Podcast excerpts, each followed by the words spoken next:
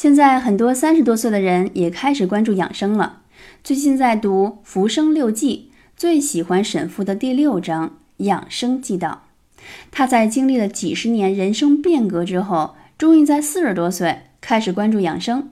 从第一本书《养生主理》领悟到，豁达的人永远内心平静，活在当下，哪怕环境不够顺利，也仍然可以生存。